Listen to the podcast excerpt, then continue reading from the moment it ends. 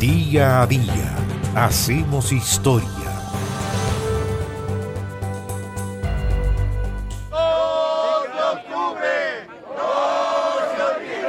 ...2 de octubre del año 1968. Ese día en la Ciudad de México, militares dispararon contra civiles, principalmente estudiantes, provocando lo que se denominó la matanza de Tlatelolco. Cuenta un reportaje de la BBC que la historia que derivó en esa masacre empezó con una pelea de estudiantes en el centro de la Ciudad de México el 23 de julio de ese año 1968. en esa época la policía mexicana tenía fama de cometer abusos, pero ese día la agresión a los estudiantes fue simplemente brutal. Cuatro días después, estudiantes de la Universidad Nacional Autónoma de México, la UNAM, y del Instituto Politécnico Nacional, el IPN, organizaron una marcha contra la violencia policial y la caminata fue reprimida nuevamente de manera muy dura. A partir de ese momento, empezó un movimiento estudiantil que en pocas semanas creció rápidamente. Varias universidades del país se declararon en huelga. Las autoridades reportaron autobuses quemados y el estallido de artefactos explosivos. Decenas de jóvenes fueron detenidos y en el Zócalo, la plaza central de Ciudad de México, se desplegaron tanquetas y decenas de militares. Cerca de la una de la mañana, tropas del ejército y demás cuerpos represivos invadieron la Plaza de la Constitución. El ejército ocupó las instalaciones de la UNAM y el IPN, pero no logró contener el movimiento agrupado en el Comando Nacional de Huelga. Esas movilizaciones se dieron además mientras se aproximaban los Juegos Olímpicos en Ciudad de México ese año 1968. El presidente Gustavo Díaz Ordaz se esmeraba en ofrecer la imagen de un país en calma y las protestas estudiantiles no ayudaban a su propósito.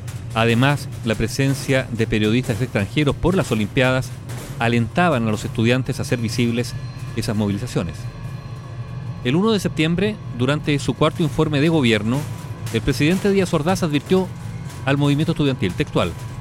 Dijo, no quisiéramos vernos en el caso de tomar medidas que no deseamos pero que tomaremos si es necesario. Lo que sea nuestro deber hacer, lo haremos. Hasta donde estemos obligados a llegar, llegaremos. Hemos sido tolerantes hasta excesos criticados, pero todo tiene un límite. No podemos permitir ya que se siga quebrantando irremisiblemente el orden jurídico como a los ojos de todo mundo ha venido sucediendo. Los estudiantes habían convocado una marcha a las 5 de la tarde de ese 2 de septiembre que partiría de la Plaza de las Tres Culturas de Tlatelolco hacia las instalaciones del Instituto Politécnico Nacional en el casco de Santo Tomás. Entrando el contingente Durante esa mañana, los líderes estudiantiles se reunieron con los representantes del gobierno en el domicilio del rector de la UNAM, Javier Barrosierra. Mientras tanto, miembros del ejército mexicano acudieron al edificio Chihuahua en la plaza para instalarse en tres departamentos vacíos que el Estado Mayor Presidencial había conseguido. Al mediodía el diálogo entre los estudiantes y el gobierno no prosperó. La convocatoria siguió por lo tanto en pie. A las 2 de la tarde, las Fuerzas Armadas llegaron a las inmediaciones de la Plaza de las Tres Culturas. El ejército mexicano tenía entre sus planes la Operación Galeana, cuyo objetivo era capturar a los líderes del movimiento estudiantil y evitar que la marcha se llevase a cabo. A las dos y media acudió a la plaza el Batallón Olimpia, una unidad especial creada para la seguridad de las Olimpiadas. Sus miembros vestían de civil y se distinguían por portar un guante blanco en la mano derecha.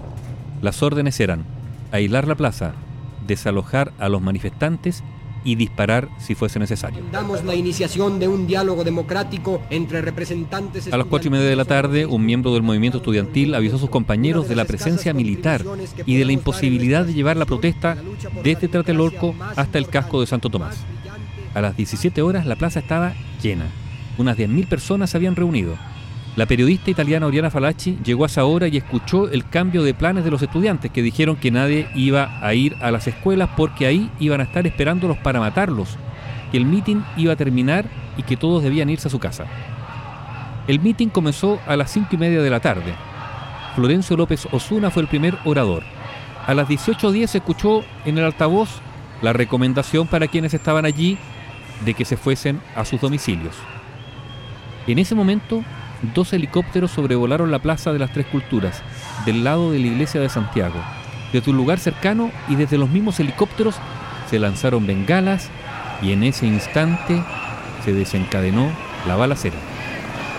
Todavía no está claro dónde empezaron los disparos, pero todo indica que se disparó por parte de los integrantes del batallón Olimpia desde esos departamentos en el edificio y eso provocó respuestas de los militares. Tampoco se sabe realmente cuántas personas murieron o fueron heridas. Pero esa masacre se convirtió en un hito que marcó un antes y un después en la historia de México. El partido gobernante, el izquierdista PRI, el Partido Revolucionario Institucional, que gobernó casi sin oposición por décadas, simplemente intentó dar vuelta la página.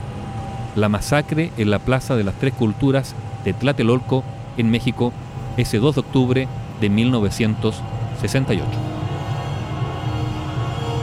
Bio Bio, la radio con memoria.